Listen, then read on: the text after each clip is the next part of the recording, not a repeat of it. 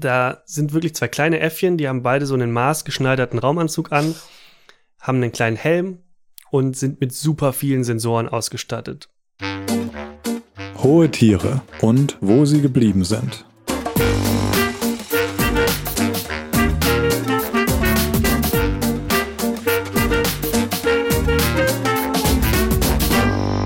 Bevor es losgeht, ein kurzer Hinweis. In dieser Folge sprechen wir über Gewalt an Tieren und über Tierversuche. Hi, ich bin Moritz. Ich bin Bex. Und das ist Folge 31 unseres Podcasts, in dem wir die erstaunlichen Geschichten von Tieren erzählen. In dieser Folge bin ich dran und ich erzähle heute die Geschichte von zwei ganz besonderen Affen. Aber bevor wir zum Schicksal dieser beiden Tiere kommen, blicken wir noch auf einen in der Geschichte der Menschheit einzigartigen Moment zurück. Weißt du, was am 12. April 1961 passiert ist? Ja, klar. Nein. Weißt du nicht? Warte mal, nee, Mondlandung war irgendwie später. Gar nicht so schlecht. Weil der 12. April 1961 war der Tag, an dem der Kosmonaut Juri Gagarin als erster Mensch in den Weltraum geflogen ist. Die 60er waren irgendwie so die Weltraum, das Weltraumjahrzehnt. Ja, waren sie. Da ist, da ist wahnsinnig viel passiert. Gagarin damals jedenfalls, der war Kampfpilot und wie alle späteren Kosmonauten und Astronauten auch, hat er für den Einsatz im All lange und hart trainiert. Schon davor hat er so eine intensive Vorauswahl überstanden und sich dagegen mehr als 3000 andere Kandidaten, die auch alle Piloten waren, durchgesetzt. Und für die Sowjetunion war sein Weltraumflug damals ein Riesenerfolg, aber es hätte auch ein riesiges Fiasko werden können.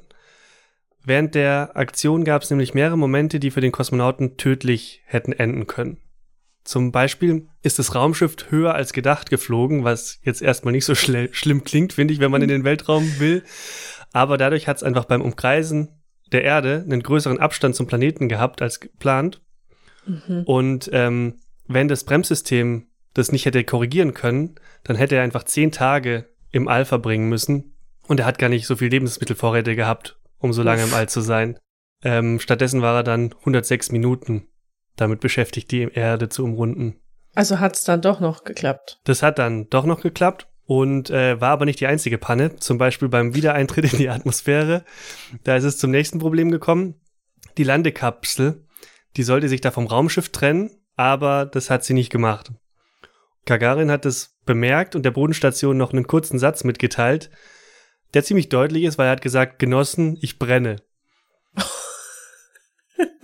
Geiler Typ. Die Raumfähre, die hat Feuer gefangen und seine Kapsel war mit dieser brennenden Raumfähre verbunden. Und genau dieses Feuer hat ihm dann aber wiederum das Leben gerettet, weil das Feuer hat dann auch das Verbindungskabel, das nicht sich richtig getrennt hat, ja, einfach äh, zerstört. Also es ist durchgebrannt und dann konnte sich die Kapsel doch noch lösen. Okay, also Glück im Unglück mehrmals. Ähm, nämlich noch einmal. Oh. Die Landekapsel ist dann recht schnell auf die Erde zugeschossen. Gagarin hat deshalb seinen Schleudersitz betätigt und dann hat sich einer seiner Fallschirme gelöst. Was erstmal schon mal ungut ist, wenn da plötzlich ein Fallschirm weniger ist als vorgesehen. Ach, gelöst Aber im Sinne von abgelöst. Der hat sich abgelöst. Ah, so, ups. Das eigentliche Problem hätte aber sein können, dass dieser Zusatzfallschirm sich im Hauptfallschirm verheddert. Mhm. Und spätestens an dem Punkt wäre Gagarin einfach abgestürzt und gestorben. Aber ist natürlich nicht passiert. Er hat einfach riesiges Glück und ist sicher auf der Erde gelandet. Nur ganz woanders, als von den Experten davor berechnet worden ist. Gut, die haben, glaube ich, irgendwie einiges nicht so richtig berechnet. Aber ist der, also, das ist vielleicht eine Bildungslücke, aber ist der je wieder ins All geflogen? Bin mir jetzt nicht sicher. Der hat weiter waghalsige ähm, Flugmanöver und solche Dinge gemacht und der ist, glaube ich, auch bei einer Flugübung oder so gestorben, einige Jahre später. Also das weißt Risiko du, hat er beibehalten. Den, den Mega-GAU im All hast du überlebt. Irgendwie so drei Sachen, die hätten schief gehen können, dann stirbst du bei einer Flugübung. Mhm. Oder Vorführung, wie auch immer. naja. Ja, also es war auf jeden Fall ein Risiko dabei. Und es war auch ein Risiko, das ihm im Vor vornherein bewusst gewesen sein muss. Jetzt ist es zwar eine spannende Geschichte, aber es ist ja nun kein Tier, der Mann. Nee, der ist kein Tier. Aber die Sowjetunion und auch die USA haben in den Jahren zuvor mit Tieren experimentiert, weil die haben natürlich nicht bei ihren Versuchen erst beim Menschen ins All geschossen, sondern sie haben erstmal so Raketen ins All geschossen und dann danach und nach Tiere reingepackt. und geschaut, ja. was mit denen so passiert. Und ehrlich gesagt, auch deswegen war dieses Risiko jetzt für ihn nicht so überraschend. Bei vielen dieser Versuche ist es zu ganz ähnlichen oder auch zu viel schlimmeren Problemen gekommen als in seinem Fall. Eieiei. Das bekannteste dieser Tiere ist vermutlich Laika. Das ist die Hündin, die 1957 als erstes Lebewesen gezielt in die Erdumlaufbahn geschossen wurde und dann bei diesem Weltraumversuch gestorben ist. Ich habe ehrlich gesagt auch überlegt, in dieser Folge vor allem über Laika zu sprechen, aber ich dachte mir, ich rück lieber Tiere ins Zentrum, die bei uns weniger bekannt sind. Und ich weiß ja nicht, aber vielleicht machen wir zu einem späteren Zeitpunkt ja trotzdem noch mal eine Laika-Folge. Ja, jetzt verstehe ich, warum du mir auch verboten hast, direkt als nächstes eine Leica-Folge zu machen. äh, aber eine ganz kurze Anekdote zu Leila, Leica will ich erzählen, weil ich hatte als Kind das Ravensburger Schülerlexikon und da gab es natürlich auch ein Kapitel über den Weltraum. Und ich fand den Weltraum super spannend, finde ich immer noch. Und da war auch so ein kurzer Abschnitt über Leica, die als erster Hund in den Weltraum geflogen ist. Mehr stand da nicht und ich fand das voll toll. Und irgendwann später habe ich dann gelernt, dass sie einfach vor hm, erstickt oder verhungert ist. Und das war für mich einfach so schrecklich, dieses mhm. Kindheitsbild von diesem süßen Hund im All. Also. Ja, der auch so oft so als Heldin halt auch dann dargestellt wird. Mhm. Und sie hätte sich's vielleicht nicht ausgesucht, aber wer weiß. Mhm. Ja, wie gesagt, um Leica geht's heute trotzdem nicht, sondern wir sprechen über andere Tiere, die ins All geflogen sind. Und vielleicht auch da nochmal kurz die Frage, kannst du dir vorstellen, welche Tiere als erstes ins All geschickt wurden? Hm, ich dachte eigentlich, Laika wäre das erste Tier gewesen. Nee. Aber, hm. Fische? Irgendwas Kleines? Ja, aber noch viel kleiner. Es waren Fruchtfliegen. Oh, okay. Fruchtfliegen sind 1947 schon von einer US-Militärbasis ins All geschossen worden. 170 Kilometer in die Höhe. Und die sind danach mit einem Fallschirm zurück auf die Erde geflogen und haben diesen Versuch auch überlebt. Okay. Ich spreche gleich noch öfter über so Höhenangaben, deshalb kurz als Hintergrund. Der Übergang von der Atmosphäre der Erde zum Weltraum ist eigentlich fließend. Es gibt da so keine feste Grenze, aber die Internationale Aeronautische Vereinigung, die definiert den Beginn des Weltraums in 100 Kilometern Höhe. Das heißt, das war immer so die Grenze, die man versucht hat zu überschreiten. Mhm. Im Gegensatz zu diesen Fruchtfliegen haben in der Anfangszeit der Weltraumforschung viele andere Tiere die Flüge ins All nicht überlebt. 1948 zum Beispiel wurde von den USA zum ersten Mal ein Affe ins All geschossen. Zumindest war das der Plan. Die Kapsel ist nämlich gar nicht hoch genug gestiegen und obwohl sie nicht hoch genug gestiegen ist, ist Albert oder Albert, so hieß der Rhesusaffe, ähm, bei dem Versuch gestorben. Er ist nämlich erstickt und zwar womöglich sogar schon bevor die Rakete überhaupt gestartet ist. Warum muss man den Tieren dann auch noch Namen geben? So schon schlimm genug. Ehrlicherweise haben die USA dann gar nicht so viel ähm, Zeit darauf verwendet, auf diese Namen, weil auf Albert folgte Albert II. Der ist bis in 130 Kilometer Höhe gekommen, also wirklich ins All geflogen. Und er ist bis zu dem Punkt nicht gestorben, aber beim Wiedereintritt in die Atmosphäre hat sein Fallschirm nicht funktioniert. Und dann ist der Affe auf der Erde zerschellt mhm. mit seiner Kapsel. Albert III ist auch gestorben. Sorry, geht genauso weiter ähm, schon auf dem Weg in die Höhe, weil seine Kapsel ähm, auf dem Weg nach oben explodiert ist. Und Albert IV wurde 1950 ins All geschickt und der ist auch auf dem Rückweg gestorben. Vielleicht hätten sie ihm endlich mal einen anderen Namen geben sollen, dann wäre es nicht so vom Unglück verfolgt gewesen. Wobei das mit dem Explodieren beim Start ist ja nicht nur mit Tieren passiert.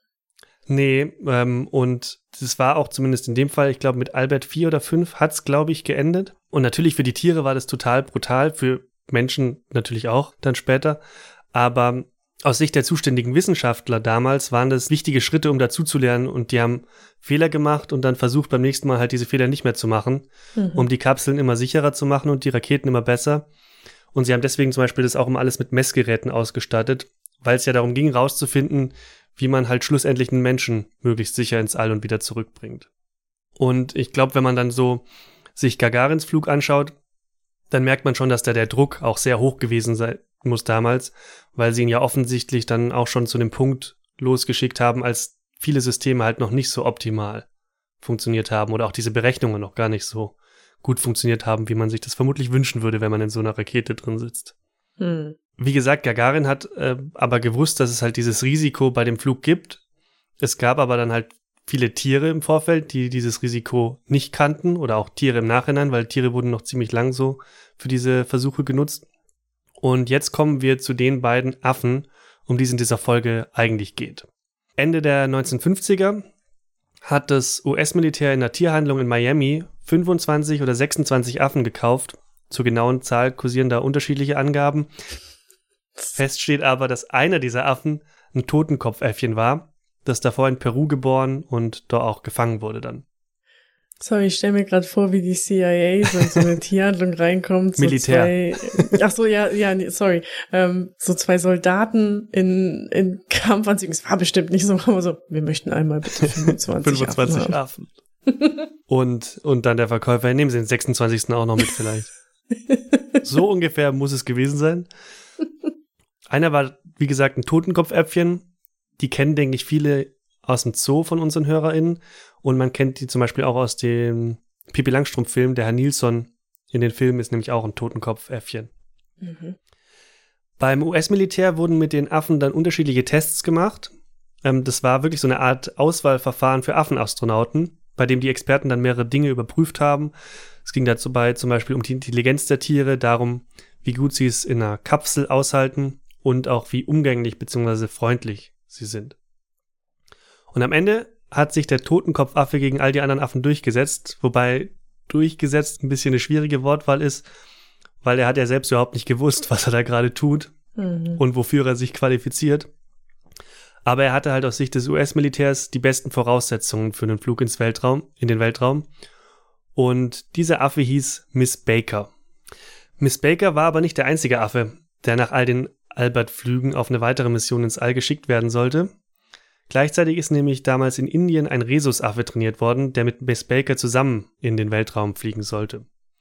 Knapp zwei Wochen vor dem Start der Rakete haben sich die Verantwortlichen gegen diesen Affen entschieden und der Grund dafür ist gewesen, dass es im Hinduismus, oder ich glaube, man muss trotzdem nur sagen, der Grund ist vermutlich gewesen, dass es im Hinduismus eine Gottheit in der Gestalt eines Affen gibt. Hm, Hanuman. Genau, der Gott heißt Hanuman und die USA hatten einfach plötzlich Sorge, äh, Menschen in Indien zu verärgern, wenn sie einen indischen Affen ins All schicken und dann wird er vielleicht dabei verletzt oder so. Oder stirbt. Deshalb haben sie sich dann relativ spontan für den Rhesusaffen aus einem amerikanischen Zoo entschieden. Und der hieß Abel oder auch Miss Abel. Also auch ein weiblicher Affe. Für den ist dann in diesen zwei Wochen wenig Vorbereitungszeit geblieben. Aber die Experten hatten halt eine Weltraumrakete mit zwei Kapseln gebaut und die wollten halt auch beide Kapseln besetzen. Dass dabei dann, wie schon bei früheren Versuchen, ein Rhesusaffe eingesetzt wurde, war natürlich auch kein Zufall. Der tierische Fakt. Die DNA von Rhesusaffen stimmt zu mehr als 93 Prozent mit der des Menschen überein und die Tiere werden schon sehr lange in der Forschung eingesetzt. 1940 haben Wissenschaftler in ihrem Blut zum Beispiel den Rhesusfaktor entdeckt, der dann nach den Tieren auch benannt worden ist. Und den zu kennen ist zum Beispiel wichtig bei Bluttransfusionen und auch bei Geburten, damit es nicht zu lebensbedrohlichen Abwehrreaktionen kommt. In den 1950ern haben Forscher mit Hilfe von Versuchen an Rhesusaffen einen Impfstoff gegen das Poliovirus entwickelt. Das heißt, die Tiere, Tierversuche waren da ein entscheidender Schritt im Kampf gegen Kinderlähmung. Und solche Experimente an Affen und anderen Tieren sind ja heute sehr umstritten, viel mehr vermutlich auch als damals. Ähm, vor allem, weil man ja nie so genau weiß, was dann wirklich bei so einem Experiment herauskommt. Auf der anderen Seite muss man aber, glaube ich, schon sehen, wie viele Menschenleben halt diese Experimente damals gerettet haben, dass es halt schon sich sehr krass auf die Menschheit auswirken kann, was da herausgefunden wird. Hm. Schwieriges Thema. Es ist ein super schwieriges Thema. Mhm. Und auch, glaube ich, keins, das man halt so, so, ich sag mal, pauschal beantworten kann. Mhm. Da gibt es ziemlich viel ziemlich viel Gründe, die Versuche abzulehnen. Es gibt halt auch gute Gründe, eben gerade wenn man, wenn man sich anguckt, wie viele Menschenleben dann mit bestimmten Versuchen gerettet werden können, zu befürworten. Wobei es natürlich auch wieder so ist, dann gibt's halt wieder viele Versuche, die führen halt zu gar nichts und wurden halt mhm. halt trotzdem gemacht. Und im Vornherein weiß man es halt oft nicht, was bei so einem Versuch hinten rauskommt. Interessant ist übrigens, finde ich noch, dass durchaus viele von diesen Affen lange aus Indien gekommen sind, das war lange ein sehr wichtiger Lieferant von Rhesusaffen für die Forschung. Das war oft nicht so ein Problem in Anführungszeichen, weil die meisten dieser Forschungsvorhaben überhaupt nicht so stark in der Öffentlichkeit stehen, wie halt damals diese Weltraummission. Die Population der Affen in Indien ist deshalb damals auch stark zurückgegangen, bis die indische Regierung dann irgendwann ein Exportverbot verhängt hat.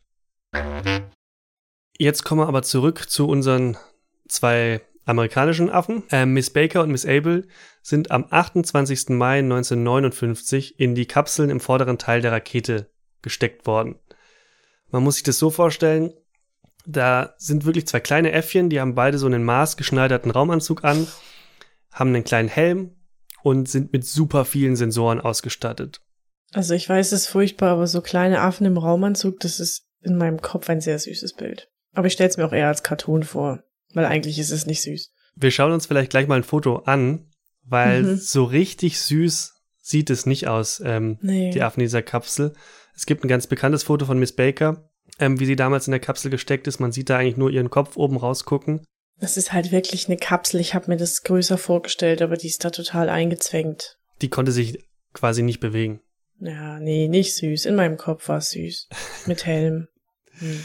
Das Foto wurde später ziemlich oft als Beispiel dafür genommen, dass sie sich unwohl gefühlt haben muss, was man in ihren Gesichtseindruck natürlich rein, hineininterpretieren kann auch. Also die sieht sehr ernst irgendwie aus, wobei man da wieder aufpassen muss. Wir haben ja schon in Folge drei über die Schimpansen aus der Serie Unser Charlie gelernt, dass halt die Gesichtsausdrücke von Affen nicht automatisch mit denen von Menschen gleichzusetzen sind. In dem Fall weiß ich es jetzt ehrlich gar nicht, ob das, was dieser Gesichtsausdruck in ihrem Fall bedeutet. Ähm, also wenn ich es nach menschlichen Maßstäben interpretieren sollte, sieht sie tatsächlich ein bisschen ängstlich aus. Mhm. Aber also ich muss, glaube ich, nicht über den Gesichtsausdruck nachdenken, um mir sicher zu sein, dass dieser Affe sich nicht wohlgefühlt hat.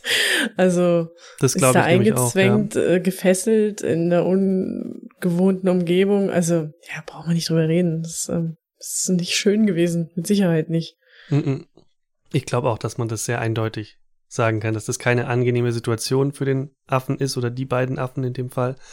Und die ist natürlich noch viel unangenehmer geworden, weil dann mitten in der Nacht wurden diese zwei Äffchen von einem Raketenstützpunkt in Florida ins All geschossen. Und geschossen trifft's da wirklich. Die Rakete war bis zu 16.000 kmh schnell und ist auf fast 500 Kilometer Höhe geflogen.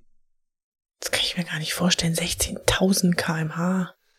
Ja, da, also da wirken natürlich auf den Körper extrem starke Kräfte. Mhm. Und der Flug hat deshalb dann auch nur 15 Minuten gedauert. Neun Minuten davon waren die beiden Affen schwerelos im Weltraum unterwegs. Während dieses gesamten Flugs wurden dann die Daten von ihnen aufgezeichnet, also der Herzschlag zum Beispiel, Muskelreaktionen, die Körpertemperatur und die Atemfrequenz. Es wurde der Puls gemessen und es gab auch Sensoren für den Druck und die Luftfeuchtigkeit in den Kapseln. Das heißt, die Wissenschaftler wollten einfach ganz genau wissen, was mit den Tieren, ihren Körpern, aber halt auch in ihrer Umgebung in der Kabine passiert.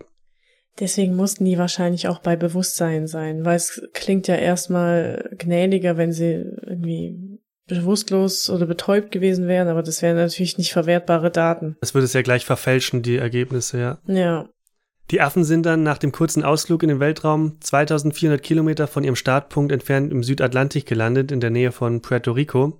Und genau das ist der Umstand, der Miss Baker und Miss Abel von all den anderen Affen, die davor im Weltraum waren, unterscheidet. Sie waren nämlich die ersten Primaten, die den Flug ins All überlebt haben. Oh Gott, krass. Das wusste ich nicht. Deshalb dachte ich, wir sprechen heute über diese Äffchen statt über mhm. Leica, weil ich weiß es auch noch nicht so lang. Und kurz nach der Landung hat man die Tiere dann geborgen. Ich habe äh, gelesen, dass es für die dann erstmal so eine kleine Belohnung gab, Bananen und Kekse. Und ein Sprecher der US-Armee hat äh, relativ schnell eine Stellungnahme veröffentlicht oder halt direkt zu Reportern gesagt, dass die Affen sich nach ihrer Rückkehr in einem perfekten Zustand befunden hätten. Mhm, sicher. Das war vielleicht auf den ersten Blick so, aber aufgrund der gesammelten Daten hat man dann später herausgefunden, wie groß die Belastung für die Tiere wirklich gewesen sein muss. Das US-Militär hat Miss Abel und Miss Baker in einem Militärflugzeug zurück in die USA gebracht und die Forscher haben dann begonnen, diese Daten auszuwerten. Dabei ist zum Beispiel herausgekommen, dass die starken G-Kräfte, die beim Wiedereintritt in die Atmosphäre auf die Tiere gewirkt haben, bei Miss Baker dazu geführt haben, dass ihr Kreislauf mehrfach kurzzeitig ausgesetzt hat, also sie hatte richtig starke Herzprobleme in der Phase des Flugs. Und was sich bei ihr nicht verändert hat, ist ihre Atemfrequenz, was bei Abel aber völlig anders war. Die hat beim Wiedereintritt in die Atmosphäre dreimal schneller als gewöhnlich geatmet Und ihr Herzschlag war auch extrem hoch. Der lag dann bei 222 Schlägen pro Minute. Davor waren es so um die 140. Was dann noch dazu kam, war, dass die Affen bei dem Flug äh, kleinere Schnittwunden erlitten haben. Ähm, die sind offenbar entstanden durch die kleinen Astronautenhelme. Da haben sie sich halt irgendwie so, so wund gescheuert und aufgeritzt dran. Das ist jetzt, glaube ich, äh, wenn wir so drüber sprechen, dann, dann ist es interessant und spannend, aber man hat auch irgendwie so ein Gefühl, dass man sich denkt, boah, was, was hat man mit diesen Tieren gemacht? Damals von den Weltraumexperten wurde dieser Versuch mit den beiden Affen natürlich als großer Erfolg gesehen, weil die halt lebendig wieder auf der Erde angekommen sind. Von Tierschutzgruppen gab es aber schon damals scharfe Kritik. Eine Gruppierung hat zum Beispiel kritisiert, dass es sich bei solchen Versuchen nicht um wissenschaftliche Untersuchungen handle, sondern um wissenschaftliche Teufeleien. Außerdem kam es dann wenige Tage später noch zu einem unerwarteten Zwischenfall. Damals hat man Able eine implementierte Elektrode entfernt. Das war ein Routineeingriff eigentlich. Aber Abel ist dann bei dieser Operation gestorben und zwar offenbar wegen der Narkose. Es gab dann längere Versuche, sie wiederzubeleben, aber das hat nicht geklappt. Über diese Wiederbelebungsversuche haben auch Medien berichtet, vor allem natürlich aber über die Weltraummission Mission an sich. Die Äffchen sind dann wie viele andere Tiere, über die wir hier schon gesprochen haben im Podcast, zu so kleinen Medienstars geworden. Vor allem kann man, denke ich, sagen, aber dann Miss Baker, weil sie halt auch länger noch gelebt hat. Äh, die hatte nämlich wirklich ein sehr langes Affenleben und ist erst 1984 gestorben. Ähm, damals hat sie am US Space and Rocket Center in Alabama gelebt und war da sie Teil einer also Ausstellung. Nie wieder ins All. Äh, die musste nie wieder ins All. Ich weiß nicht, ob sie für Versuche noch genutzt wurde.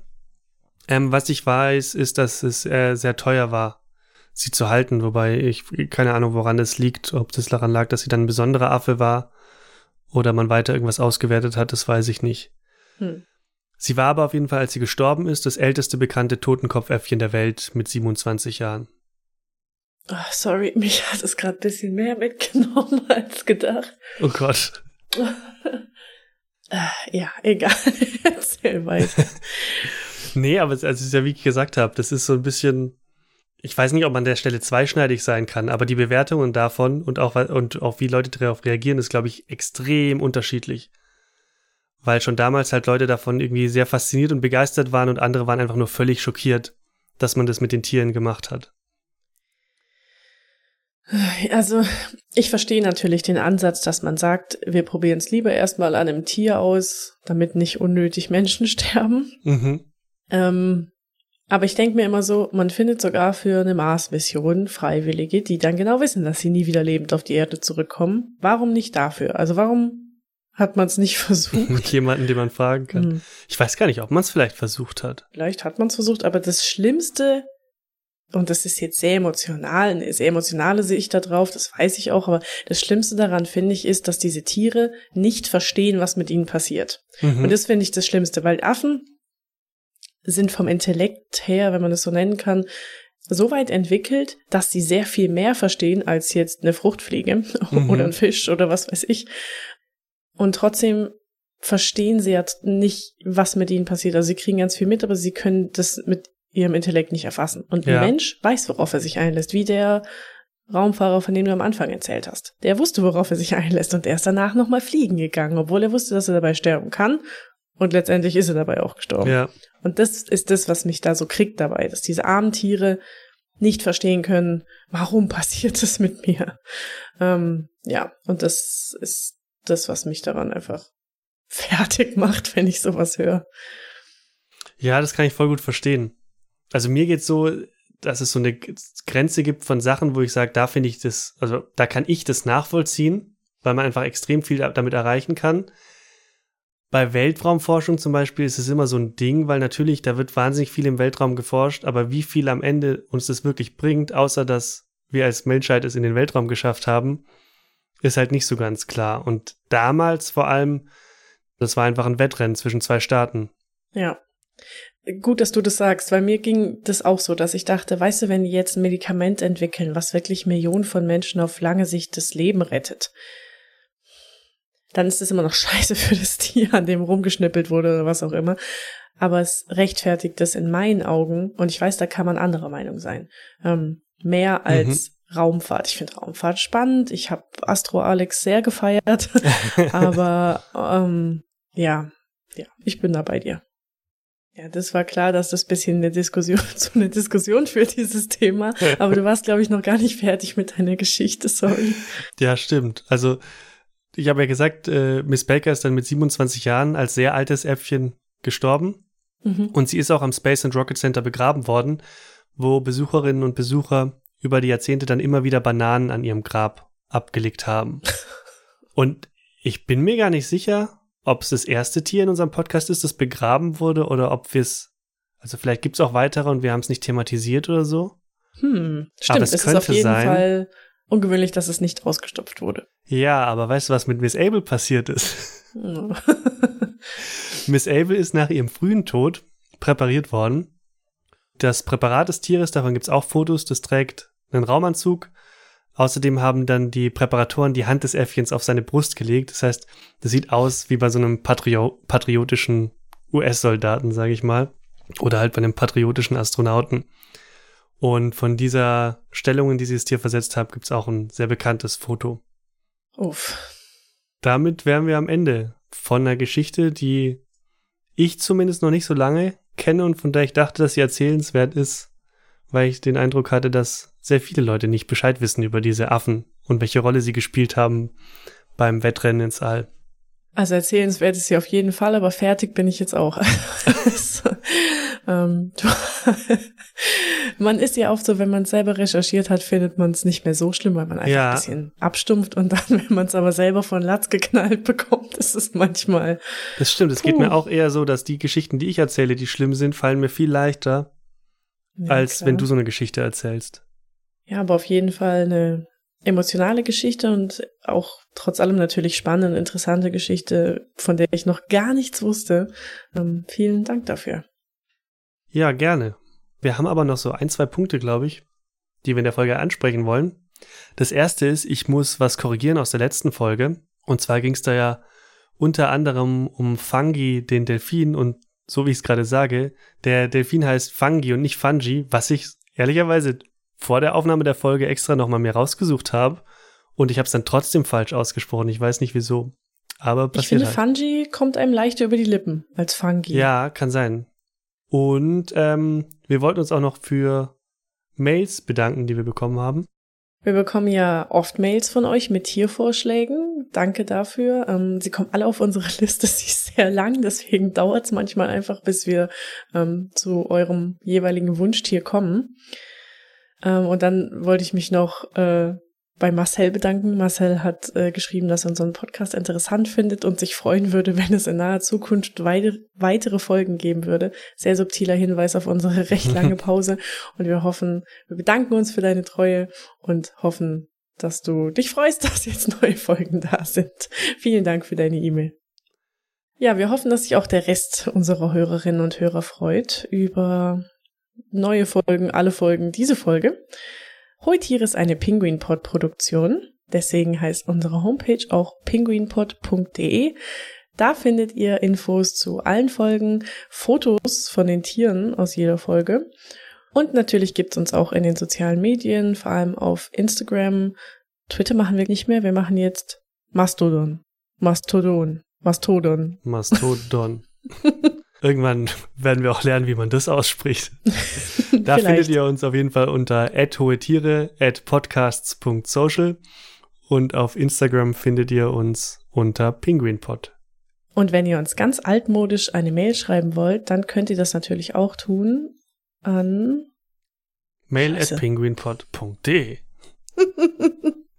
das lassen wir so. Vielen Dank. Das war die fantastische Abmord. Wir danken euch fürs Zuhören und sagen Tschüss, bis zum nächsten Mal. Ciao.